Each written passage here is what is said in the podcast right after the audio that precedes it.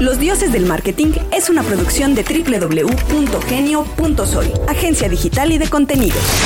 Los dioses del marketing. Bienvenidos, bienvenidos a los dioses del marketing. Mi nombre es Alberto Cruz. Muchas gracias a toda la gente que nos escucha a través de la Radio Real de Gonzalo Oliveros en toda la zona de, de Jalisco, estados aledaños, que semana a semana eh, nos sintonizan a las 12 del día. Y también gracias a toda la gente que nos mantiene en segundo lugar en Apple Podcast, en los primeros 30 en Spotify. Gracias, ¡mua! corazones y besos, sobre todo al gato Bonifacio, que nos permite todavía hacer chistes. Su señal. eh, y nos, nos presta su señal para, para salir a los dioses del marketing. Bienvenido, como siempre, con mis dos bellas edecanes, Juan Carlos Bobia y Agustín Gutiérrez. Hola, yo soy Otra una vez, de las edecanes otra vez. El chiste yo creo que ya habrá que darle una... Ya, Ya, ya, ya, es ya. hora Ya. que te renueves. Canchanchanes. No, un palumpas. un palumpas está piénsalo, padre. piénsalo. Ok, ok, lo vamos a trabajar. Pero vean nada más, o sea, nos vestimos hoy de, bueno, o sea, de, de Catrinas. En el corazón, claro, evidentemente. Quedamos como panes de muerto, pero Sí, sí, sí, eh, exacto. Tú ya tenemos quedaste- un programa especialísimo acerca de turismo el día de hoy. ¿En serio? ¿De ¿Qué es lo que sabes de turismo, Bobia? Además de gastarte tu dinero viajando. que no sé como usuario. Pues que Acapulco se nos está desmoronando Ah, bueno, Caramba. pues sí, pero este. mm, Puedes hablar de otra cosa. de otra cosa. Pues que se han hecho cosas maravillosas, que es un país que tiene una, una, una, una capacidad de generar marcas y de generar un, un- un branding mundial a partir de lo que tiene, con un potencial que yo creo que pocos países en el mundo lo tienen. Y en México tenemos, eh, hemos tenido casos impresionantes cuya mm, cabeza, cuya cara pública de, de persona que ejecuta está con nosotros. Enrique de la Madrid, un aplauso. Ay, qué placer, Muchas gracias. Qué, qué, qué honor que hayas aceptado la invitación. La verdad es que el día que lo pensamos dijimos, bueno, capaz que lo invitamos y capaz que, Que viene. Primero que nada, Enrique, una disculpa. Por la invitación. Por todo lo que vamos por a lo decir. por la con tres que vamos a preguntar. Por todo lo Sí. que va a pasar. Sí, así, mira, adelantado ya. Ya quedó. Exacto, ya, exacto. ya, ya, ya Cantado vale el doble, entonces, pues, ya, ya lo Entonces, vamos a. Si usted eh, estaba durmiendo bajo una piedra y no sabe quién es Enrique de la Madrid, vamos a la sección Saltar Intro. Cada vez que escribes en WhatsApp,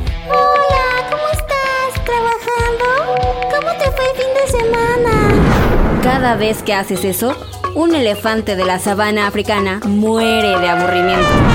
En los dioses del marketing hemos encontrado la solución. Saltar intro. Un pequeño espacio biográfico que nos permite hablar de lo que realmente importa con nuestros invitados. Así que vamos a saltar intro y salvar a los elefantes. Los dioses del marketing.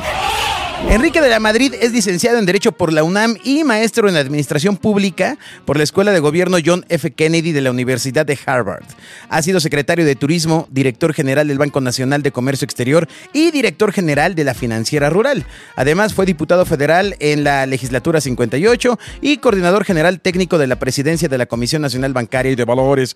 Fue también presidente ejecutivo del Consejo Mexicano de la Industria de Productos de Consumo, director de Relaciones Institucionales y Comunicación Corporativa de HSBC para México y América Latina, así como director del Centro para el Futuro de las Ciudades del Tecnológico de Monterrey. Además, de- además ¿eh? es articulista, colaborador y conductor de programas de radio y televisión. Nada más. Y tú de emprendedor, Bobielo, todos estos años. No, no, solo le falta vender quesos en sus tiempos libres para promover. Oaxaca. Eh, a ratos, a ratos, A si es ratos. necesario también. lo que se pueda. Enrique, eh, del desfile del Día de Muertos, para arrancar así ya en materia, En la fecha. ¿qué, fue lo, ¿qué fue primero, la película o el desfile? Primero fue la película. En la película, la película esta de Spectre, de James Bond, que se filma aquí en la Ciudad de México, hay un desfile en el centro que cuando vimos la película, y por cierto, también decir que en ese tema de la película también participó el gobierno mexicano. Ok. porque eh, surgió como una manera de hacer marcas que también se utiliza en las películas para promover destinos. ¿Cómo? Era un contrato. ¿Eso pasa? Es- es- ¿Y cómo sucede eso? O sea, tú los buscas, ellos te buscan, o, cómo llegas a, a tener este clic de que no sea el, el país donde, donde siempre hay muertos y bla, bla, bla, que sale en muchas películas, y de este lado, pues cambió la historia del, del turismo, por lo menos en Ciudad de México, ¿no? Los buscas. En este caso, a mí ya me tocó, como les decía en algunas cosas, ya me tocó la ejecución, pero en este caso particular, esta película se graba en la Ciudad de México, se paga como si fuera una parte de una- un anuncio. Como un comercial. Como si fuera un comercial. Y lo que llamó, y aquí fue una combinación entre sector privado y sector público, porque también hubo un grupo de empresarios que apoyaron parte de que México apareciera en esa película. Yo ya como secretario de turismo, yo entré en agosto del 2015, vamos a, la- a ver el- el, este, la exhibición de la película y ahí quedamos maravillados, pero sobre todo dijimos, oye, pues ahora tenemos un problema, porque ahí tienen un desfile de Día de Muertos de la película que no existe, Claro. que no existe, y la gente va a venir a la Ciudad de México y va a decir, ¿dónde está?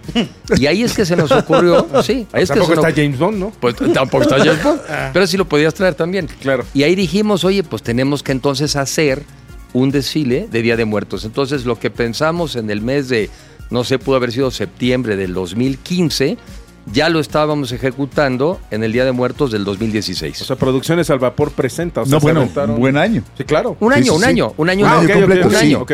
un año entre la idea, oye, debiera de haber, y fue algo que hicimos en conjunto, tanto el gobierno federal, yo era el secretario de turismo a nivel federal, y lo hicimos con la Ciudad de México, porque ese desfile lo hicimos en la Ciudad de México. Y fue un poco una combinación, bueno, pues a ti te toca esta parte del desfile, y ellos quisieron hacer un poco más la parte, digamos, de tipo cultural. Nosotros nos fuimos un poco, porque creo yo en eso, un poco la parte también más espectacular, Claro. la parte esta de las catrinas Sí, los grandes, cartones de modernas, colores venden, claro, los bailes, este, el entusiasmo. Y yo sí les puedo decir que quizá de esos años como secretario, quizá el evento o el tema que más me emocionó fue ese, porque veías en la gente, creo que llegó a haber cerca de un millón de personas en la calle viendo justamente este desfile, pues que no existía, pero claro que la costumbre de Día de Muertos, pues esa es una parte muy nuestra, muy mexicana y muy arraigada. Y que, y que se ve en realidad algo que se había pensado, ¿no? O sea, siempre ha sido el tema de, de crecer ese tipo de eventos, ¿no? O ese tipo de, de, eh, situaciones culturales que de repente pues se ven nada más en las películas. No, y al final No es un gran diferenciador de un país. O sea, en que yo sepa, en ningún otro país se celebra el Día de Muertos como se hace aquí. Ya te adueñaste de ese territorio, te adueñaste de la calavera, del cempasúchil, de la catrina, de un chorro de cosas. Y pues hay que potencializarlo para que esta cosa se vuelva, se vuelva un- un- un- una marca, yo creo, de una ciudad todo el año. Es, es un, es un diferencial. Asumo yo que el turismo en noviembre, a partir de eso, tiene un incremento, o por lo menos tienes una referencia a decir, oye, en noviembre eso pasa ahí, ¿no? Y además se juntaron en ese entonces, y creo que hoy todavía, se juntó con otro evento, y era el mismo fin de semana, que trajimos también, después de 20 años o más, trajimos la Fórmula 1 a México. Ah, bueno. Eh, y ahí sí, con recursos del gobierno federal, de los que teníamos del ahora extinto Consejo de Promoción Turística de México. hombre. O sea, una de las cosas más que este gobierno ha destruido, pero que nosotros, porque teníamos esos recursos, es que pudimos traerlos y sí, los pagamos. A la pregunta de Claro. qué haces, pues otra vez, seguramente imagínense cuántos países no concursan o no compiten para tener la Fórmula 1 Claro. en su Creo país. que son 20 a nivel mundial, ¿no? No, nada Y te más. ponen en el ajo. Nada más. Y entonces, entonces se juntó ese fin de semana durante tres o cuatro años, se juntaba la Fórmula 1 y el desfile de Día Muertos. Era un tema verdaderamente No, bueno. espectacular y en la Ciudad de México lo pudimos ver llenos en los hoteles, el ánimo y sobre todo muy importante, la difusión que de. México, la exposición que de México se tiene en el resto del mundo. Es como pensar, es, como, que no es co- había es como si piensas que un Super Bowl es solo para 50 mil personas que lo están viendo, ¿no? Es exactamente igual la, la- la- la visión. O sea, yo sí creo que un gran premio y un desfile y este tipo de eventos, pues te ponen en el top mundial, te ponen, eh, vamos, que digas, eh, no lo sé, París, Los Ángeles, Nueva York, Ciudad de México, Río, o sea, pues te pone en ese nivel de calidad de, de destino turístico, ¿no? Y, te hacen, haces análisis, porque haces, digamos, como una, un costo-beneficio. Y tú dices, mira, esto es lo que me va a costar. Pero si yo lo mido en términos simplemente del valor de, lo- de la exposición, de la publicidad, ¿cuánto hubiéramos tenido que pagar como México ¿Y hacer qué? para que nos vieran con esa... Claro. Y sobre todo que te vieran, yo, yo esto lo voy a decir de esta manera. Lamentablemente muchas noticias de México salían y salen que son muy negativas. Y tú tienes que contrastarlas también con, eh, oye, esas historias son verdad, lamentablemente pasan en México, pero también tenemos la capacidad de organizar eventos de este nivel. La Fórmula 1, nomás para, para- para tocar ese tema, durante los cinco años consecutivos que tuvimos el evento, por lo menos en la administración pasada, en los cinco años fue siempre el número uno de la mejor Fórmula 1 de ese año. Entonces, en. México tiene una capacidad de organización extraordinaria. No solamente es, este, digamos, lo bello del lugar, sino que somos grandes organizadores y grandes ejecutores. Totalmente, porque era eh, un gran premio con muchísimas más personas de la que usualmente se organiza en otros países, ¿no? O sea, hay muchos más espectadores porque se aprovechó toda la infraestructura que estaba, el Forosol, las otras gradas, y realmente el nivel de personas que entran ese fin de semana a, a- a la zona del autódromo es inmensa, es un nivel de, de organización muy, muy grande y que también se hizo en tiempo récord. También en tiempo récord y ahí también con organizaciones como CESA, que fueron de los con los que hicimos, digamos, el arreglo, porque tú contratas, por decirlo así, a la Fórmula 1, pero después ellos también tienen que aterrizar una serie de cambios. Recuerdo, por ejemplo, que se tuvieron que modernizar las pistas, se tuvieron que actualizar, se tuvieron que mejorar las curvas, se tuvieron que mejorar los, los estrados. Son muchas inversiones, pero que al final del día sí le rinden al país. Platicamos fuera de- del aire que hay mucha gente que dirá, pues yo no voy a ir, ¿no? Yo, yo no lo voy a ver, ¿a mí en qué me beneficia? A todos nos beneficia una mejor percepción de México en el interior y en el exterior, porque el turismo finalmente es uno de los sectores más dinámicos de la economía. El turismo es algo así como el 9% del PIB, o sea, 9 de cada 100 pesos que se producen en México se producen en el turismo. Ahí luego hay una discusión de cifras de empleo, pero para irme a la más básica, cerca de 5 millones de empleos de mexicanos los genera el turismo. De 120 que somos, o sea, es ¿no? altísimo. Es altísimo. Y también es, eh, este es un hecho también, en donde hay turismo, siempre hay menos marginación. Todos los municipios donde hay turismo hay menos marginación, menos pobreza. Entonces, invertir en el turismo, al final del día es invertir en el bien de todos. Ahora, vienen algunos a la Ciudad de México, a la Fórmula 1 o al desfile, pues ya que estás en México dices, pues vamos a visitar otros lugares. Claro. Vamos a Oaxaca, vamos a Michoacán, por ejemplo. Claro. Que yo, yo recuerdo, y, y no recuerdo ahorita el nombre del poblado, pero uno de los eventos también más bonitos, y ahí sí, ya tradicionales, pues son estas visitas a los panteones la Noche de Muertos. En Janitzio. En Janitzio. O Mixqui. Pero en, es Omiski. Miski. Miski está en Tláhuac, en... en- No, que- no Miski, sino hay otro pueblito. eh, Ah, Tiene Pero razón, del, por está ahí. el de la Ciudad de México. Pero hay otro pueblito por ahí, en este, en, también en Michoacán, que es realmente una experiencia mágica. Y ahí, es, ahí sí es la parte totalmente nuestra, cultural, los mexicanos rindiéndole homenaje a sus muertos.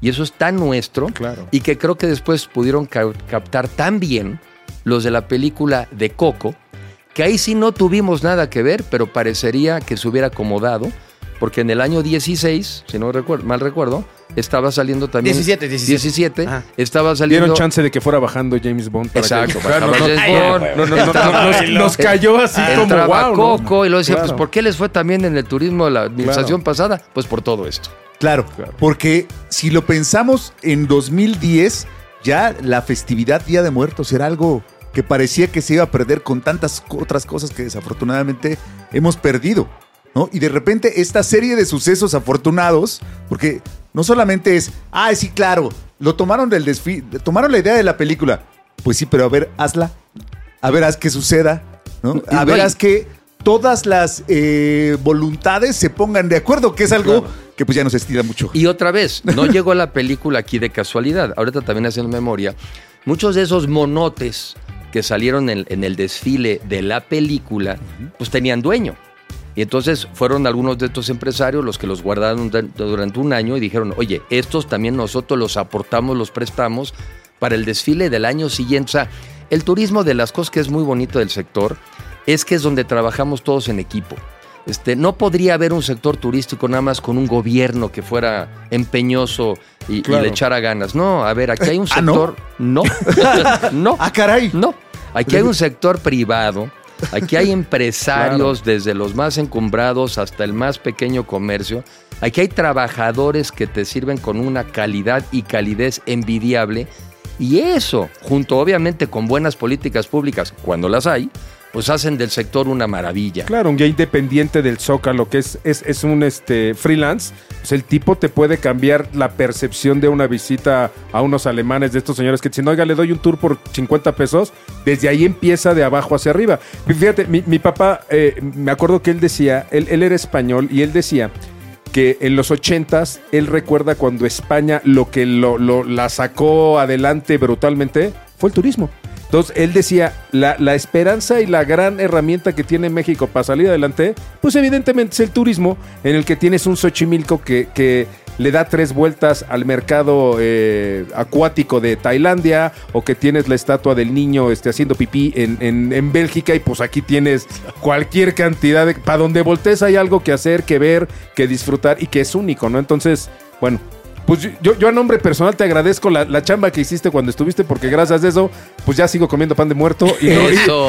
y- y no muffin de canela con cinnamon, ¿no? Sí, el sí, sexto, lo el nuestro. sexto país a nivel mundial en turismo. Llegamos, y sobre todo crecimos muy rápido porque tuvimos, si no me falla la memoria, cuando empezó la administración pasada andábamos por ahí del lugar 13, 15 o 13. Y en el año 2017 llegamos a ser el sexto país más visitado. Cerró ya la administración en el séptimo, pero séptimo. Nunca habíamos sido el sexto, nunca habíamos sido el sexto. Y ahora, ¿es fácil pasar al quinto? No. Ah, Porque la- la- la- el- ya la el diferencia, ya la diferencia se está volviendo grande, aunque ahorita nos está ganando eh, Turquía. Entre otras cosas, porque allá no hicieron las tarugadas que aquí hicimos recientemente Ya. de cancelar un aeropuerto. Nada más aquí ir a, a Turquía y veamos la infraestructura. Claro. Y por cierto, en un viaje que tuve la oportunidad de estar allá, también, y por qué no decirlo, los destinos turísticos limpios, ordenados, muy bien puestos. Seguros. Podemos seguir mejorando mucho más en el turismo para seguir creciendo sin duda. Claro.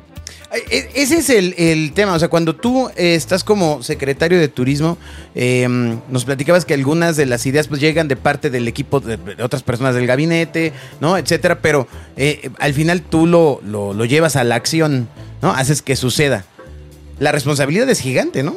Porque pues, eh, tienes la operación de una idea. Tiene, sí, en este caso les decía que yo hay que le tengo que reconocerle el mérito al que entonces era secretario de Hacienda, que era Luis Videgaray, que también podía, y por qué no decirlo, pues comprometer recursos. Claro. Porque aquí estás hablando de mucho dinero el que tienes que invertir. Sí, construir con ideas nomás está... no es padre, suficiente.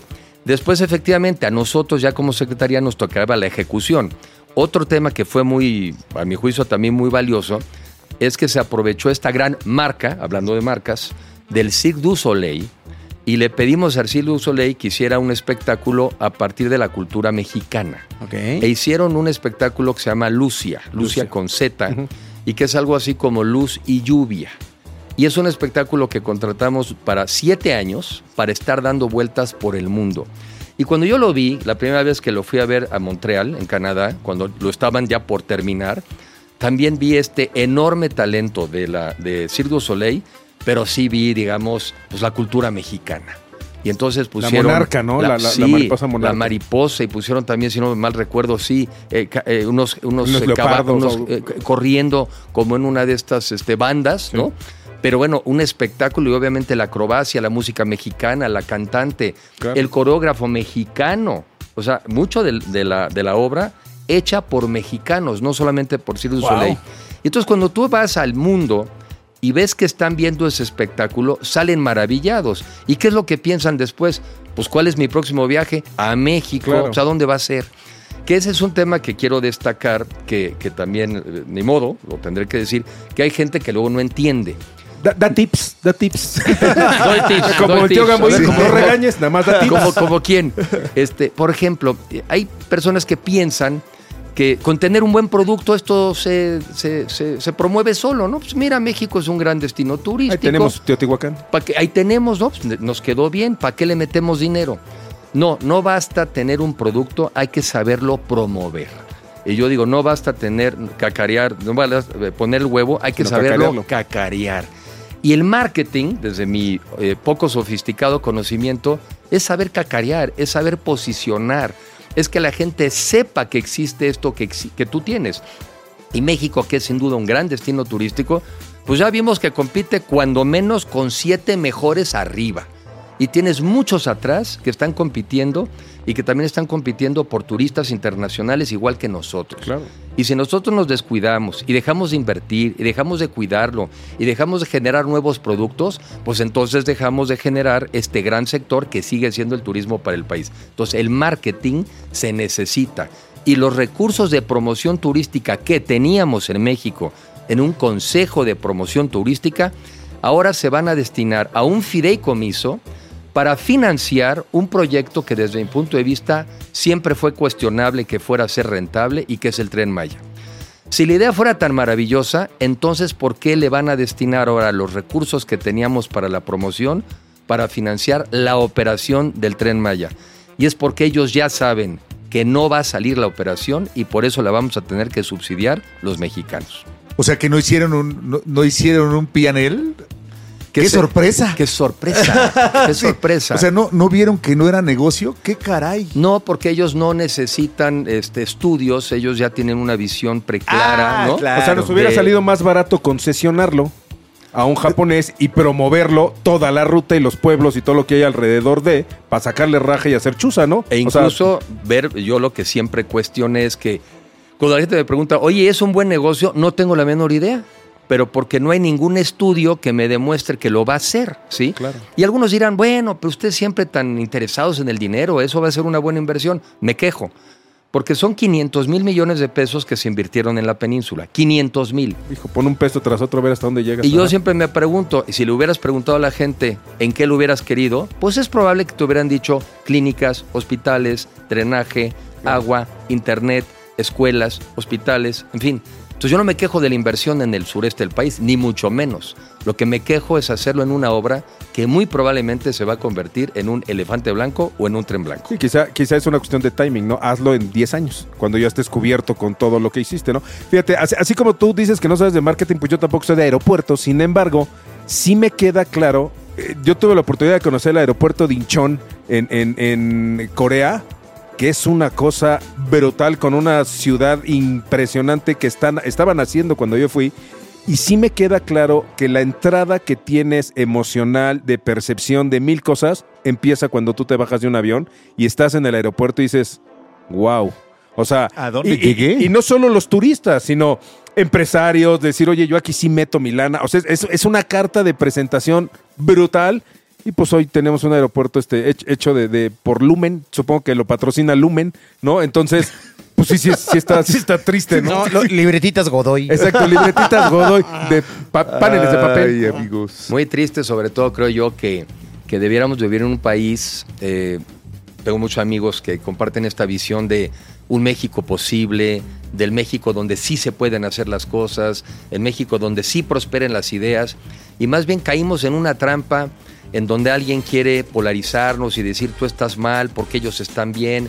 Mira, no te prometo que tú vas a mejorar, pero ellos sí garantizo que van a estar igual de jodidos que tú. O sea, en lugar Todos de parejos. incentivar, en lugar de incentivar el mejorar, el sacar lo mejor de uno mismo y al final del día prosperar todos juntos, vivimos en el, en, la, en el mundo del encono, de la envidia, del resentimiento. Y sí, el aeropuerto es un negocio en sí mismo, pero también es un, es un producto de marketing también. Claro. Yo conozco, por ejemplo, también recientemente el de Singapur. Ah, bueno, Espectacular. Gran Esas cascadas. Además, gran negocio. Claro. Pero también conozco el de Costa Rica, que es un país mucho más modesto que nosotros y el aeropuerto de ellos está en mucho mejores condiciones que el nuestro. Entonces, sí se vuelve una carta de presentación de un país y yo creo que sí desanima ver un país que va en descomposición en lugar de progresar.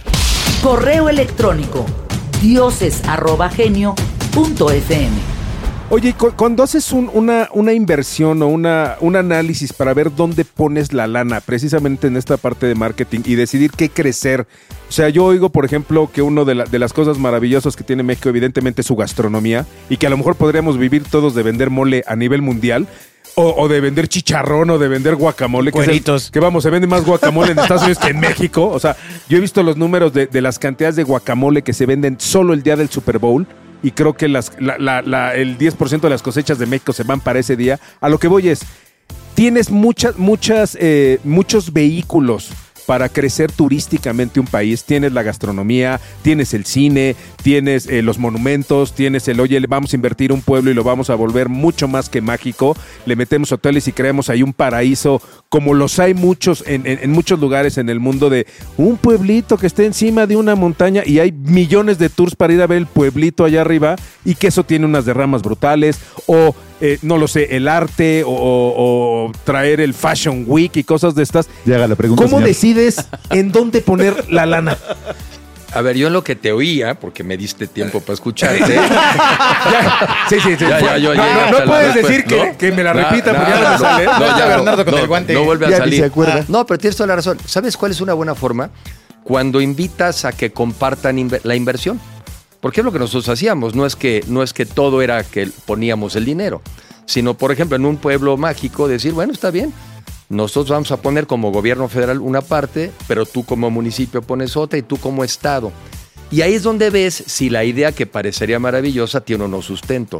Cuando compartes las inversiones me parece que es una mejor manera de decidir, porque entonces sí empiezas a decir, ah, caray, pues si ya nomás me vas a dar ese peso, mejor lo movemos a este otro lugar. Creo que siempre es un buen hábito, como el dinero siempre es escaso, Claro. siempre es un buen hábito decir dónde creemos que nos va a dar un, más, un mayor retorno, no solo en dinero, sino un mayor retorno social, donde Claro. creemos que va a mejorar los empleos, donde va a combatir la pobreza. Pero siempre hay que hacer un análisis, por poco sofisticado que lo queramos hacer. Claro. Pero uno es eso, compartiendo los gastos. No, oye, te invito a comer, si allá los dos pagamos, ah, no, entonces déjame escoger a mí. O sea, ¿no? O sea, claro, creo que, claro. creo Ya no, quiero, eso- ya no quiero camarón, estoy es a dieta. Exactamente. Exactamente. Claro. ¿Qué, qué es, para Bobia que no lo sabe, qué, qué, eh, qué significa el término marca país? Pues yo, yo, he de- yo sin ser un experto en el tema, pero que siempre he eh, tenido relaciones con estos temas, yo creo que la marca eh, tiene que expresar atributos, ¿sí? O sea, la, la marca tiene que reflejar valores o atributos. Y en el caso México, tú, tú dirías, ¿qué quieres que la gente piense cuando piense en México? ¿Qué atributos tiene? Pues yo pre- primero creo que tiene diversidad, por eso cuando en la marca país, en el logo, muchos colores, ¿no? México es un país con colores, texturas, sabores, eh, vegetación. Eh, eh, ¿Con qué lo vinculas? Yo siempre digo con calidad y con calidez, ¿sí? Entonces, la marca es destacar los atributos que tú quieras que la gente vea que tienes tú y que te hacen atractivo. Uno de los ejercicios que aprendí, repito, no es mi tema, pero pues ahí te vas metiendo. Vean una marca que, que- que es muy espectacular. El nombre incluso ayuda. Great Britain, ¿no? Que es la Gran Bretaña. Pero me acuerdo que en una de las marcas o de los cuando fuimos a estudiar estos temas, es que este, es great en todo, ¿no? Es great también en gastronomía, eh, great en, este, en, en los bosques, great. Entonces, Great Britain era great. Pero, ¿qué es lo que quiere decir? Quieres destacar los atributos, en este caso, de la Gran Bretaña, para ser un lugar donde puedas ir a visitar. En una de las cosas que platicamos, pero no todo es visitar, ¿eh? Es donde puedas ir a vivir. Invertir. Ah, pero es donde puedas ir a invertir. Ah, pero es donde puedas ir a buscar socios y poder también trabajar. Ah, es donde pudieras exportar o donde pudieras importar. Entonces no se limita al tema del turismo, sino que realmente posicionar a un país en el mundo, otra vez, ¿a quién ayuda? Pues a los habitantes de ese país, porque va a traer inversiones, porque vas a aumentar tus exportaciones, porque vas a fortalecer tu sociedad, en este caso con los vecinos. Entonces yo creo que es destacar los atributos que tiene tu producto. Y en este caso nuestro producto es México. Que, que asumo que es. Lo tan- bueno es que no es experto, pero bueno, Exacto. continúe. Sí, sí, sí. Lo poquito que le sabe. Toma, pon atención, Bobia. Que asumo que debe ser a nivel nacional y a nivel local. Me imagino que Tijuana debe tener turismo médico como pocas cosas en el mundo. Y entonces hay que volver. Digo, no es que se vuelva Tijuana este paraíso para lo de Tijuana medicinas. MD. Pero, Pero pero, sí. pero, vamos, este, Sí. paraíso MD. médico para, para toda la gente que se cruza, ¿no? Y es que ahí sí de las cosas que te van enseñando, todos, al final del día también las personas, tenemos que buscar también una diferenciación. Porque hay cosas que nos hacen comunes, pero la pregunta es, ¿y qué nos hace diferentes? Claro, ahí está la magia. Ahí está la magia. Entonces, como país, bueno, pues tenemos unas, unas, unas riquezas maravillosas que lo que se trata es de que tengamos la capacidad de mostrar que tenemos diferencias que nos hacen atractivos y nos hacen únicos, nos hacen especiales. Ahí les va una, una, una anécdota que me gustó mucho. Eh, nosotros cada año en España hay una feria internacional de turismo que se llama FITUR. Y yo, por lo menos los tres años que fui secretario, siempre fui a esa, porque yo lo aprovechaba para, para ver a los hoteleros, a los de las líneas aéreas, y además la de, Ja- la de España jala mucho. Puede que la otra más grande pudiera ser o Reino Unido o Alemania, pero la de España era un buen lugar para ir a ver. Y el presidente de la Organización Mundial de Turismo en ese entonces, que había sido secretario de Turismo de Jordania y que era un tipazo, eh, eh, en el discurso en inglés de- dijo al final, algo así como Mexico is a world of its own. México es un mundo en sí mismo. Yo dije, ya, aquí está el logo. Gracias. Con permiso. Gracias, yo que soy medio Wow. codinchi. Dije, ya me ahorré a las empresas estas de publicidad. ¿no? Ah. Y le pusimos México un mundo en sí mismo. Y eso es lo que yo creo que los mexicanos no acabamos de comprar. Que somos un país único. Claro. Somos un mundo en sí, Somos mismo. 32 países en un país. Y que en lugar de otra vez pensar en chiquito y a ver cómo el de enfrente está igual de fregado que yo y ya con eso me siento un poquito mejor, ¿por qué no seguir aspirando a que podemos ser el mejor país del mundo? Porque tenemos todo para hacer. aprovechando justo la visión que has tenido desde la estrategia federal, ¿qué debería hacer la gente en, en- en tu, en tu visión? La gente que está allí, que tiene un negocio, que tiene un pequeño negocio, que tiene un pequeño hotel, un restaurante, para aprovechar o para incluso sumar a esta visión eh, nacional de, de- de- un mejor turismo. O sea, ¿qué- ¿cuáles son como los básicos que debería uno tener en mente? Que no solamente se trata de mi negocio, sino se trata de esta visión total de país. Yo creo que el mundo siempre es cada vez más local, o sea, de lo local hacia arriba, ¿no? De lo local a lo estatal, de lo estatal a lo federal. Entonces, lo más importante es que todos los miembros de un destino colaboren y se pongan de acuerdo para cuidar. Ok. Y entonces entre todos se ponen de acuerdo, oye, mira, hay que mejorar los estándares de calidad y tratar mejor a las personas. Oye, porque desde que se suben al taxi o se suben al Uber, ya estamos hablando del lugar. No abusar, ¿no? No abusar. Este, oye, ¿cómo andamos de limpieza?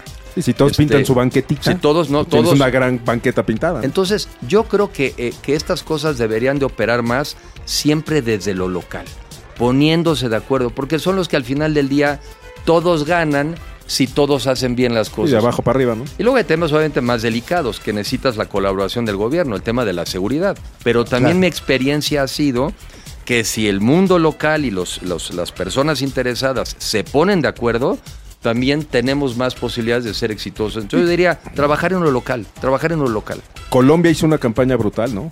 O sea, esta campaña de lo peor que te puede pasar es que te quieras quedar. Sí. Es brutal. Y ahí, y, digo, hicieron favor de endosarnos la percepción a nosotros, que no la ganamos, no la ganamos a pulso, a ¿no? pulso. Sin embargo, hoy, hoy la gente ya no contempla a Colombia como un país, bla, bla, bla. Ya, ya dices, ah, va- vamos a, a- a Medellín sin bronca, ¿no? Es un gran ejercicio. Muchas personas, yo estoy es- escuchando que este, la despedida de soltero, de soltera, eh, este, se, se- se están yendo a Colombia, ¿no? Se están yendo porque es un lugar atractivo, tienes razón, ya no tiene esa percepción tan grande de inseguridad. Y ese fue un ejercicio de marketing. Total. Ese no fue un ejercicio de casualidad. Se dieron cuenta que todo mundo cuando pensaba en un colombiano, inmediatamente pensaba en narcos, inmediatamente pensaban en, en- en peligro. Y entonces, pues se les ocurrió esta genialidad de decir, pues vamos a cambiarla. Lo peor que te puede pasar Es que te, quieras quedar. quieras quedar. Claro. Sí, en Y- México primero era el chavo del 8, luego este, el chapulín, el chavo, el box, el fútbol y ahora ya son los Bueno, narcos, contigo ¿no? era este, este tres patines. No, bueno, usted que es un señor... mu- Cantinflas. Un señor Tintán y Chaplin. ¿Se Oye, pero- puede? Vamos a poder cambiar esa percepción. Espérame, porque quiero alargar por, eh, A con ver, esta vaya, vaya, anotación. vaya, vaya. Porque eh, tengo la impresión, y lo hemos platicado nosotros en otros capítulos de los dioses del marketing, que mucho de lo que está pasando en sistemas de streaming, en series, pues parece que no apoya en nada, ¿no? O sea, tal parece que todas las series que están saliendo de México, eh, Narcos, el impacto que tiene, pues, pues como que nadie palomeó, o, sea, o no, o música no pasó también, ¿no? por la Secretaría de nada, por la Secretaría de la Nada. O no se está haciendo nada para dar otra visión. Tenemos que como país ponernos de acuerdo otra vez como mexicanos y decir, no es que queramos este, limitar la libertad de expresión, pero pues analicemos qué cosas nos ayudan o qué no. También como secretario de Turismo, cuando fui yo a España, pues que finalmente España es el segundo país más visitado del mundo después de Francia. Y como aquí lo ¿Más que Estados Unidos? eh, sí, más que Estados Wow. Unidos, más que Estados Unidos. Yo creo que tiene que ver mucho también la, La cercanía- ubicación, la ubicación, ¿no? De los países. Sí, porque Estados Unidos si fueran varios países, Ah, bueno. ¿no? Claro. Este, California Pero todo cuenta en uno, encargo, ¿no? ¿no? Claro. Este, Pero entonces, cuando yo me acuerdo que cuando estuve allá platicando con los empresarios españoles, me decían, aquí hicimos un acuerdo. Y los, des- los decapitados, o los, en ese caso, digamos, terrorismo, los, los del ¿no? terrorismo, no aparecen en las primeras planas de los periódicos. Entonces, en México no hemos logrado un acuerdo inteligente de que no es porque queramos ocultar qué pasa. Pero Sabemos que pasa, adecuado, ¿no? pero lo que no queremos es que además de que nos pase, todavía nos dañe. Desde el punto de vista también de negocios, de inversiones. Eso lo hicieron los españoles y los mexicanos, yo creo que no lo hemos ni siquiera conversado. Y repito, no es un intento de limitar la libertad de expresión, pero sí es de analizar a veces dónde esta libertad nos acaba dañando a todos nosotros. Una conversación súper difícil, ¿no? Porque a todas luces eh, se pensaría, no, ¿cómo entonces no queremos ocultar la información? Pues no lo ocultas porque está en la página 2. Exacto, y en la Este, 3 ya sabemos todos que hay en la todos página de sabemos, ovaciones. y- y Entonces, claro, le da su peso. Ya lo sabes, pero al final del día, eh, creo, y, y lo mencionaste, bueno, pues entiendo que la gobernadora de Chihuahua, si no me falla la memoria, espero no esté yo difamando, pues también suspendió recientemente un concierto Ah, sí, sí, sí. de alguna persona que aparentemente pudiera estar vinculado con temas de narcotráfico. Pues sí, a ver, ya estamos en una, en una crisis, en una crisis. Entonces, también nos ha pasado que aquí hemos tolerado mucho. En algunos estados de la República la sociedad se ha vuelto pues muy, eh, digamos, eh, aceptan muchas cosas. Ah, pero luego no te quejes de que ya estás invadido y de que ya te confundes. En México hay conversaciones que no hemos tenido y hay decisiones que no hemos tomado. Claro, hemos construido muchas cosas sin querer, queriendo. Muy complicadas decisiones. Muy Muy, complicadas. muy, pero fíjate, eh, en una estaba acabando de ver la serie. De eh, narcos. De narcos. No, no. Del no, Chapo. No. A ver, gol. No. ¿Cuál estabas viendo? Estaba viendo un documental que ya había yo visto alguna vez, pero ahorita con más, eh, con más sensibilidad de, de Simón Pérez, que además escri- este, también escribió un libro maravilloso de que este, no hay, que es algo así como no, no debe haber nunca, nunca debe haber sueños pequeños. Y a él le preguntan, pues por si los israelitas han tomado decisiones dificilísimas, y le preguntaron, y creo que se refería, creo que al secuestro de unos israelitas en Entebbe, que se hizo muy famoso, y se hizo muy famoso el rescate que, que diseñaron los israelitas para ir por estos eh, secuestrados en Uganda. Y entonces le preguntan, bueno, ¿y no era muy peligroso? ¿No era muy difícil? Digo, pues si lo contratas con la alternativa. Entonces en México ya llegamos a un momento, en- y no es difícil, sí, pero si lo contrastas con la alternativa de seguir como estamos, Claro. pues cualquier cosa se puede, ¿no? Escribe a dioses.genio.fm para ampliar tus dudas. Qué tremendo. Ya, ya se Y que acabó el nos deja- programa. Hay No, una, que nos hay queda una de- cosa, hay una cosa Solo que... ha pasado como tres veces en estos eh, 200 programas. eh, Cuando tú estás en la ejecución y estás al frente de la secretaría, pasa el terremoto del 2017. Eh, ¿Cómo se activa, digamos, todos los instrumentos para mm, tratar de contener una impresión de desastre o, o todavía más catastrófica de lo que tristemente fue, porque justamente Bobia comentaba al principio, pues es lo que aparentemente eh, vendrá en unos meses con lo que ha acontecido hace unas semanas en Guerrero. Dos comentarios. La- la- la- y, y otra vez, ni modo, siempre aprovecho pues, pues para hablar de No, la no, no, no, para eso es- para Usted eso diga. es- Este, dos comentarios. Hay dos maneras de atenderlo. Lo primero, y eso me tocó ser testigo y, y además estar ahí involucrado, eh, y eso era honor, honor a quien honor merece, a pesar de todo, ahí va. A mí me consta porque el presidente Peña Nieto estaba en ese momento en los huracanes, estaba en ese momento en Acapulco, estábamos en ese momento en Oaxaca y nos encargaba a los secretarios que fuéramos y nos ubicáramos en el lugar. Entonces a mí me tocó, por ejemplo, me asignaron ir a algunas poblaciones en Oaxaca. Entonces lo primero que hacía, antes que, oye, ¿qué pasa con el mundo? Era, vamos a atender a la gente. Pero lo segundo, y no es difícil, es que tú entonces anuncias, y ni modo, es la verdad, dices, oye, tú como turista te, te has, has oído que hay problemas en Oaxaca, pero en Huatulco específicamente, que es el destino turístico donde lo más probable es que tú vayas a ir, ahí no pasó nada. Te aviso que los problemas más bien ocurrieron En en la esta sierra o otra en zona X. y la estamos atendiendo. Me tocó también como director del Banco Nacional de Comercio Exterior y estaba Claudia de secretaria de Turismo. Nos tocaron algunos de estos huracanes también tan duros como los que llegaron ahora y a ella le tocó en Los Cabos. ¿Qué hizo Claudia? Se fue un mes a Los Cabos. Un mes. ¿Y por qué es importante? Porque, porque sí importa que esté un secretario o esté alguien de buen nivel para también incluso estar haciendo las llamadas. Oye, oye, felicidades, los de la CFE van muy bien y ya trajeron la turbina o no ha llegado la Al turbina. final tú eres un catalizador entre, Eres- entre todos, ¿no? Eres Claro. eso, entonces sí importa la jerarquía, porque obviamente Claro. eres respetuoso de las obligaciones de los demás, pero sí es alguien que puedes estar echando llamadas y, y- y estar, digamos, utilizando esa posición en beneficio del destino. Un líder en el terreno. Un dealer- es entonces, entonces, en el caso de los cabos, pues apurarse porque te quedabas sin electricidad, cómo le ayudas incluso a los turistas que se quedaron ahí varados, te preocupas de que pues de todas las líneas aéreas que lo hacen de todos modos de manera voluntaria, pues meten aviones para sacar a la gente, o sea, te movilizas. Sí, tú no tienes la culpa de que haya un huracán, No. pero sí tienes la culpa de cómo reaccionas ante un Sí. huracán con un turista, ¿no? Que Ya. diga, si te agarra uno, vamos, un alemán que, le- que vaya a Alemania y diga, oigan, si les agarra un algo en México, no sabes cómo te tratan, ¿eh? O sea, ese, ese es cómo compensas el que pase una, Sí. una, un- una tragedia, ¿no? Entonces, nosotros estábamos atentos hasta cuando, cuando iba a llegar. Oye, es que va a llegar un huracán y se tema que va a llegar a, a Nuevo Vallarta. Y pues ahora, Enrique, te toca para allá. Y nos dividían. Y luego pues, tenías la suerte o mala suerte si te tocaba fuerte o no. Eso es lo que haces. Tienes que estar en el campo. Ahora, ¿qué teníamos? Y ya no tenemos. Teníamos un fideicomiso que se llamaba el Fonden.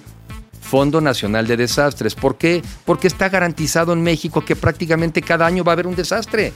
A ver, estos, estos días se habían atrasado, ¿eh? Porque normalmente los huracanes empiezan el 15 de septiembre, 15 o 16. Se habían Sí, atrasado. ya vamos al final de la temporada. Pero se dejaron venir. Y entonces, ¿qué hacías? Me tocó vivir la experiencia, repito, otra vez en Oaxaca. Oye, se cayeron las casas. Pues, ¿qué hacías? Oye, pues tráete aquí unas máquinas para que pues, me empiecen a mover y, a quitar el lodo y a quitar los escombros. ¿Con qué dinero? Ya luego te pago. Y entonces empezábamos a tomar, digamos, facturas y las pasábamos a este Fondo Nacional de Desastres, el Fonden. Y entonces la gente sabía que iba a cobrar. Es, es- es- es un proveedor. Sí, pues, es una garantía. ¿no? Yo voy a cobrar. Aquí yo quiero ver que alguien empiece a ayudar porque ya no hay un Fondo Nacional de Desastres contra el cual vayas a poder cobrar en estas ayudas que tienes que dar en Acapulco, en Los Cabos, en La Paz. Sobra decirlo, pero no es como si en tu casa eh, eh, ya, no surtes otra vez el botiquín para ahorrar. O sea, esta, esta parte, o sea, Sí, me- más o- más o menos o sea, así. digo, pues ya no compro curitas, pero sí compro Nutella. No, Sí, espérame, pues, sí. el alcohol, la curita, la jeringa, pues esas son, el Vaporrup se va, e- eventualmente las vas a usar, ¿no? Sí, y en este caso, pues nada más para salvar vidas. Y porque además normalmente le pega más siempre al que menos tiene. Sí, claro. Entonces, el que ya vivía en una casa pobre, pues ahí le pegó el huracán. El que ya tenía casas donde no había drenaje o no había agua, ahí le pegó el huracán. Ahí vienen las inundaciones. Ahí perdieron los muebles, ahí perdieron los víveres, ¿no? Ahí perdieron el trabajo. Sí, en México ya sabemos que estas cosas Y van a pasar. año. Y por eso aprendimos a lo largo de la historia, pues de crear un ahorrito, porque ya sabes que va a pasar. Pero pues sí, alguien pensó que era mejor. No, no, no simplemente vender el botiquín, llevarse el botiquín. se llevaron el botiquín. A mí que me digan que es para ahorrar. Se llevaron el botiquín. No va a pasar ya nada en esta casa. Porque la, idea, y ahorita que me dices la palabra ahorro, o sea, en, en la academia, ¿no? La idea es que el gobierno no ahorra, ¿no? O sea, el, el gobierno debe erogar eh, la, la- el, el recurso, o sea, E invertir. administrar Invierte, y no gasta, invierte, Sí. claro. Porque si ahorra, ¿en qué se lo gasta? Pues, Ahorra, en- en ¿para lo que se lo gastan. Me voy a algo de historia que me toca a mí de chavo. Este, a mí me tocó pues, a los 20 años el- los temblores del 85, ¿no? Y en ese entonces, pues que además fueron unos temblores muy rudos, muy duros, para, para el nivel de, de- de infraestructura que teníamos. Entonces, tampoco es anormal cuando la gente dice, es que la sociedad sobrepasó al gobierno. Sí, y así debe ser. Pues porque siempre hay más sociedad que gobierno. Claro. Lo mismo vuelvo yo a ver cuando hay un huracán ahora en Turquía y cuando hay un huracán en tal cual lugar, temblores. Pero bueno, en ese entonces, en el 85, es que surge todo este tema de protección civil. Precisamente Claro. a partir de los temblores surge todo un sistema ya más sofisticado para prepararnos ante los siniestros. Entonces digo, los mexicanos cuando queremos, sí aprendemos y sí, claro. evolucionamos. Y cada año también en México, me consta, yo iba a estos eventos, era recordar y también estar actualizando y fortaleciendo el sistema de protección civil, que supongo que ya tampoco existe, porque ha de costar, ha de costar. No, bueno, si, si quitamos el botiquín, pues también al paramédico, ¿no? De una vez, pues, pues, de ¿quién una lo- vez. quién la repisa donde lo ¿Qué lo- poníamos. ¿Qué, qué va, qué va a usar? Si de todos modos no hay medicamento. Y tan, tan funcionan estas cosas que, que muchos años después, en el 2017, con un temblor de un tamaño similar, pues ya no tuvo los efectos que tuvo en la Ciudad de México, entre otras cosas, porque las nuevas construcciones de la Ciudad de México ya fueron con otros requisitos y con otros estándares más sofisticados. O sea, el chiste siempre es evolucionar, ¿no? Avanzar, no, no retroceder. Sí, que, de un, que de un terremoto de ese tamaño, solo una escuela sea el caso como, como- contra lo que pasó en 85. ¿No? Claro, es, es un gran, gran avance, ¿no? Entonces, este sistema de protección y luego el sistema de atención a desastres, pues importa, sí importa. Sí, pues son, esos son como los básicos, ¿no? Es como, una vez más, tienes como ahorrar en la llave del gas, ¿no? Y conectarla con curita. Pues así, O sea, así en cualquier estamos. momento va a explotar, ¿no? Así estamos ya. ¿Cómo fue que en tu percepción llegamos a esta situación en la cual se movió todo este tema de fondos de desastres? Se movió y aparentemente, lamentablemente, hasta que no pasa un desastre, eh, se sensibiliza un poco la gente de un momento. La regamos. Yo tengo una teoría y la, la pongo así como tres elementos, digo, es, es un acumulado, ¿no? En México primero llegamos al 2018 con cerca de un 40% de la población en pobreza, en pobreza y una buena parte en pobreza extrema. O sea, en México no fuimos capaces durante muchos años de resolver el problema de la pobreza. Esa es una. Y, la desigualdad. Dos, tampoco fuimos capaces de resolver los temas de la inseguridad. La inseguridad ya la traemos arrastrando hace algunos Si años. traigo gente pobre, lo más seguro es que se volque a querer comer. Hay, hay una, hay una, no hay una correlación, pero yo sí creo que hay una relación, ¿no? Claro. Y la tercera, hubo casos ofensivos de corrupción. Entonces muchos mexicanos con estas tres cosas llegaron a una conclusión que podría ser bastante obvia. Ya, cambio, porque nada podría estar peor, ¿no? Este, y bueno, pues descubres que sí se puede. que sí Siempre se hay un poquito más. Que siempre hay un bastantito más. Y luego, bueno, pues esta parte del ser humano difícil de decir, yo ya tomé una decisión y pues ahora como yo digo, a mí mismo me digo que me equivoqué con la decisión, ¿no? Entonces yo creo que ah, ni con los huracanes, ni con los huracanes, el que es un radical convencido de que vamos bien va a decir que esto está mal. Va a decir, no, ya lo he leído, ¿no? Es que pasaba porque se robaban el dinero en el fondel. Bajo el argumento de se robaban cosas, se están robando al país. Y seguramente pues no quedará nada que robar después, ¿no? Entonces, Pues gente- así van a evitar los robos. la ya no, nada Pues no va a haber que robar. La gente, así somos los seres humanos, no, no, hay, no, no critico a nadie, somos así los seres humanos.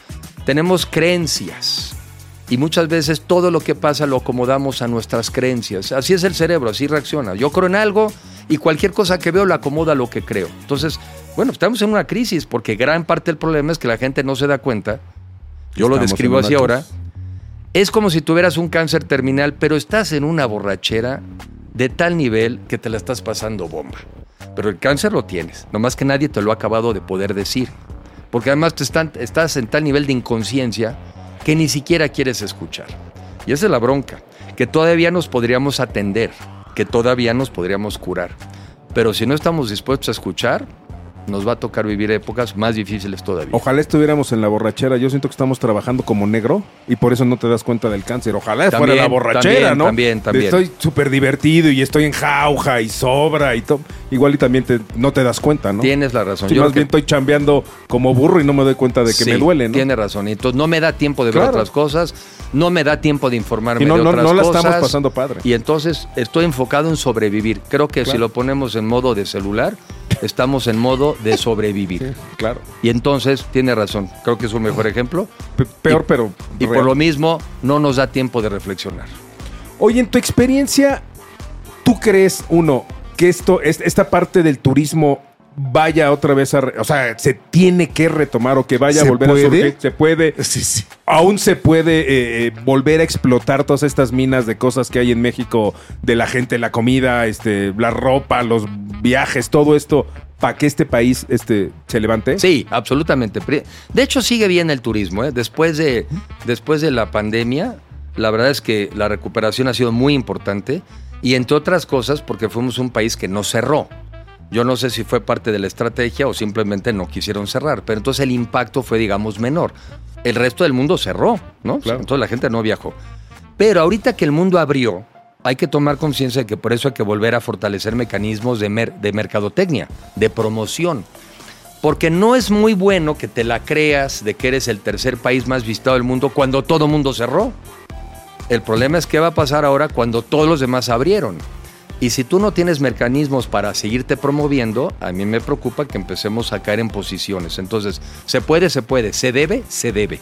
Y necesitamos volver a crear un mecanismo de promoción. En México, el Consejo de Promoción Turística de México se creó desde el año 99. viendo la experiencia de otros países y particularmente creo que influyó mucho la de Canadá. Y aquí también lo- lo vuelvo a resaltar. ¿De dónde venía ese dinero? Es un derecho que le cobrábamos a los le cobramos a los extranjeros que llegan a México por avión. No es un impuesto a los mexicanos. Es un derecho que pagan los extranjeros que llegan a México por avión. Entonces el turista podría, el sector turístico podría decir, pues yo soy el que invierto para traer a esos extranjeros, ese derecho lo tenemos que usar para la promoción del turismo. Entonces, la respuesta es se puede. Oye, que sea mejor, que sea más democrático, que sea más transparente, con todos los adjetivos que le queramos poner. Pero si no tenemos otra vez un mecanismo de promoción, vamos a ir perdiendo competitividad. Ahora se nos viene una gran oportunidad que es un mundial de fútbol, ¿no? Sí, O sea, que no nos queremos, Sí. oye, no nos queremos quitar méritos, pero nosotros también lo hicimos. Ah, O sea. Ay, sí, o sea, en la administración pasada en- logramos entrar a esta negociación de que el Mundial del 26 en México tenga por lo menos, son creo que tres juegos. Sí, Sí, ya, ya, Eh, déjate si, aunque fuera medio partido, estás en el ajo de a nivel mundial, claro. ¿No? O sea, Y- no revivan a Pique, por favor. Uno nuevo. Bueno, creo que será el Estadio Azteca, creo, Sí. el, el primer Sí, estadio claro, en la el inauguración mundo es el que tenga tres mundiales. Tres mundiales. Tre- Sí, sí. Entonces, hablando de marca país, hablando de diferenciación y hablando de un evento tan importante como un mundial, México va a tener el mundial en el 26, también porque lo acordamos en la administración pasada. Qué maravilla. Ah, Viste mira. el pase para gol. Ojalá, ojalá, ojalá lo metan. Para que nomás, nomás hay que darle una Exacto, patadita. ya. Ahora, tú también tienes una vida muy activa en redes. O sea, eh, sueles estar eh, manteniendo conversaciones, eh, lo, lo hemos visto, hemos sido testigo de ellos. Has trabajado tu marca personal, eh, la, propia, ¿no? Más allá de eh, algún los puestos que has tenido eh, en iniciativa privada, en el tema federal. ¿Qué tan complicado es para una persona que ya estuvo en un puesto federal manejar, manejar su propia comunicación en un medio este, que es pues, totalmente abierto como, como redes, particularmente Twitter? Bueno, yo creo que eh, yo he ido aprendiendo. una de las primeras cosas que son tres las reflexiones. Una, eh, a mí me gusta comunicar. A mí me gusta transmitir mis ideas. Así como me gusta escuchar las ideas de las personas, me gusta transmitir aquellas que yo creo que pudieran ser útiles a otras personas. Entonces creo en la comunicación, por eso escribo, por eso estoy en radio, por eso estoy en televisión, por eso aquí me invitan y vengo. Muchas gracias. Este, entonces me gusta comunicar porque creo que puedo aportar cosas que a alguien le pueden resultar valiosas. Y además es mi manera de ahorrarme el psicólogo, ¿sí? Este, pues sí, en lugar de tenía, tenía que se lo tengo que ir a platicar a una sola persona, mejor se lo platico a todos ustedes. Este, y eso me desahoga.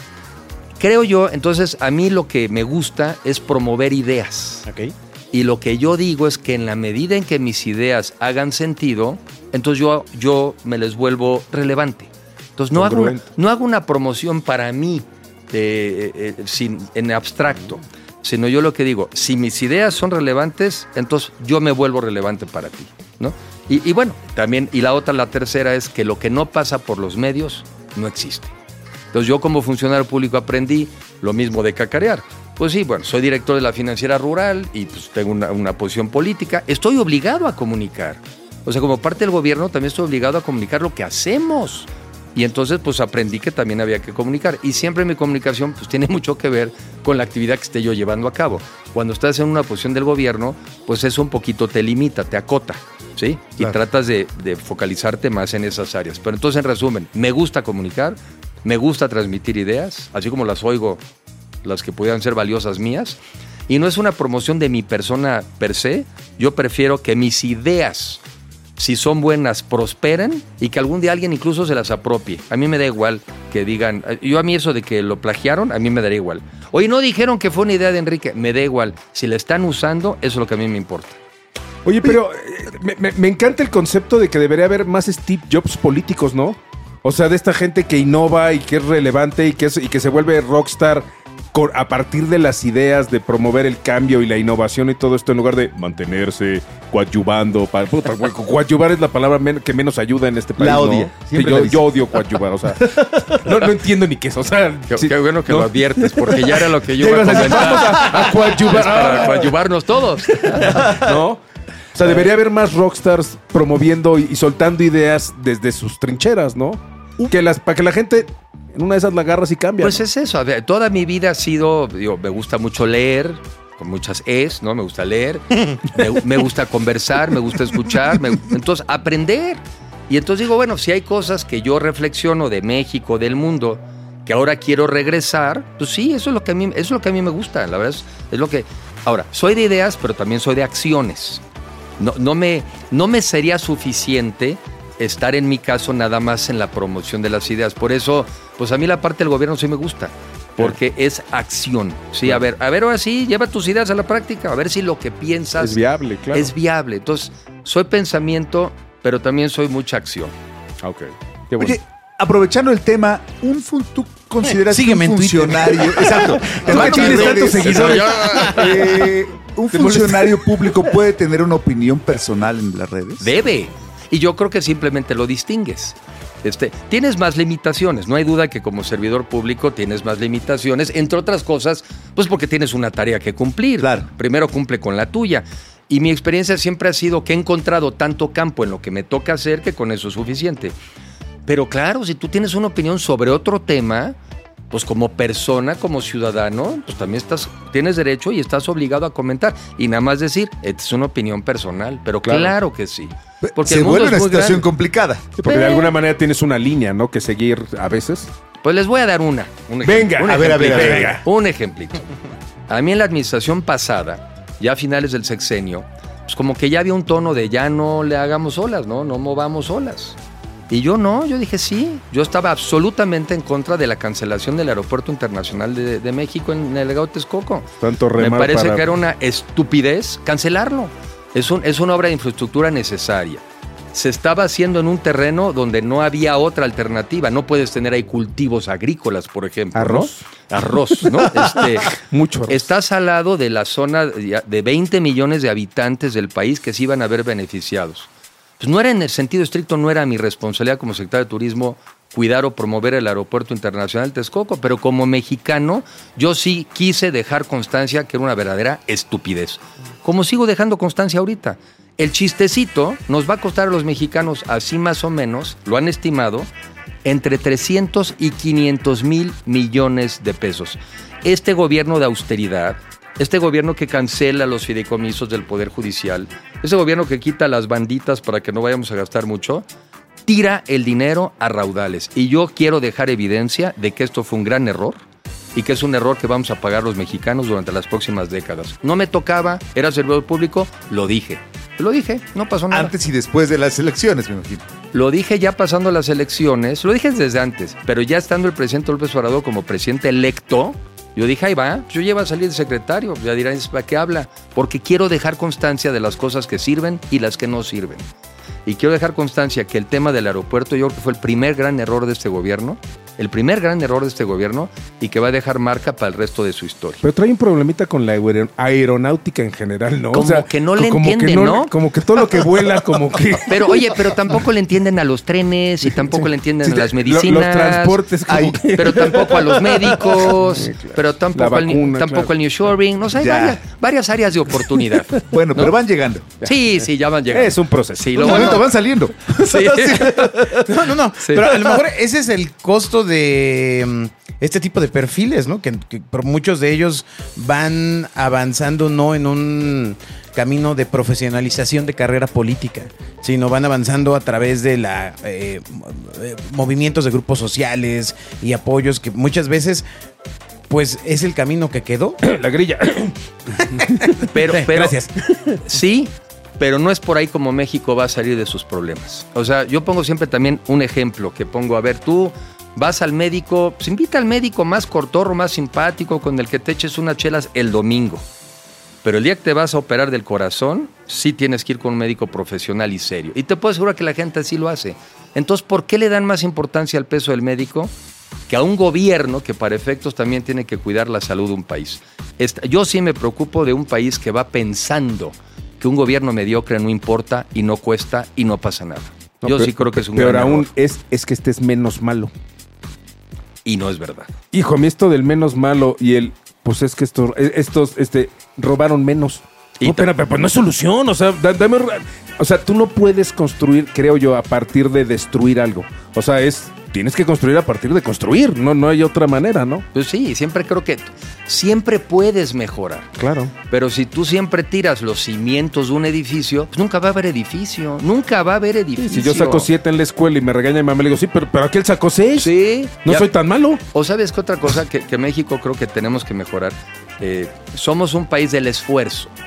Entonces nos premiamos el esfuerzo. Ahí está el mérito. Ahí está, pues, yo le eché ganas, ya, ya si no se pudo, ya es como es ese maestro, y ya ves ese día y todo, ¿no? Y ves pues de repente a los alemanes que dicen, yo no sé cuánto esfuerzo hiciste, pero lo alcanzaste o no. Claro. Entonces, en México sí hay que ser esforzados, pero también hay que fijarnos en los Sí, resultados. el objetivo es hacerlo, no, no sufrir. Ahora, habiendo dicho eso, sí es cierto que lo que nos falta es que todos tengamos las mismas oportunidades. También. Porque sin las mismas oportunidades, pues el esfuerzo no rinde igual, ¿no? Entonces yo creo que más bien hay que buscar un país donde nos igualemos en oportunidades hacia arriba, no hacia abajo. Ah. Ah. Ah, Segun- chiquita. segundo silencio. Ah, chiquita. Sí, ya, barbaridad. Pues sí. ¿Qué le va- ¿Cómo- Y otra vez se acabó el programa. Y otra vez, ¿y ahora qué vamos Oye, a hacer? Enrique, para, para ir Para cerrando el programa. eh, eh, bueno, primero agradecerte el tiempo. La verdad, No. e- era muy importante conocer cómo impacta verdaderamente una idea, una idea que eh, permea desde el cine, desde eh, el actuar político, desde el actuar social y se vuelve una cosa que ahora se repite cada año. ¿no? Sí, y, sí. y- y ahora es una cosa Y que derrama un chorro de cosas, ¿eh? que vale dinero. Ajá. ¿Te quedaste con ganas de hacer algo en particular? ¿Se quedó alguna idea ahí en el tintero que hayas, ay, esta sí hubiera estado bien padre? No, en principio no. Me, me- me- me duele como mexicano y me, y me preocupa enormemente cómo vamos destruyendo muchas de las cosas que son ideas. Eh, y, y aprovecho tu reflexión quizá para mi parte final. Todo empieza en una idea. Todo empieza en imaginarte algo. ¿sí? En este, que lo recomiendo muchísimo, y no es que me pague Netflix, pero en este documental de Simón Pérez, de eso habla él. Todo empieza en una idea, todo empieza en un sueño. Y los sueños van cambiando, ¿sí? Conforme vas alcanzando cosas, pues vas soñando por otras más. Las instituciones son ideas. Son ideas que tienen recursos materiales y tienen recursos humanos. Por ejemplo, ¿qué idea tiene el IMSS? Pues que tengas un sistema de salud y también de prestaciones. Es una idea, pero después le metes lana y le metes gente y creas una institución. Todo empieza en ideas. Y mi reflexión es, siempre pensemos, siempre imaginemos, siempre soñemos, ya medio cursilón, pero siempre soñemos, porque si te lo imaginas, yo digo, si te lo imaginas, es que puede existir. Entonces, empiézate imaginando las cosas y después acción. Porque no me gusta quedarme nada más en la imaginación. Pero todo empieza en una idea.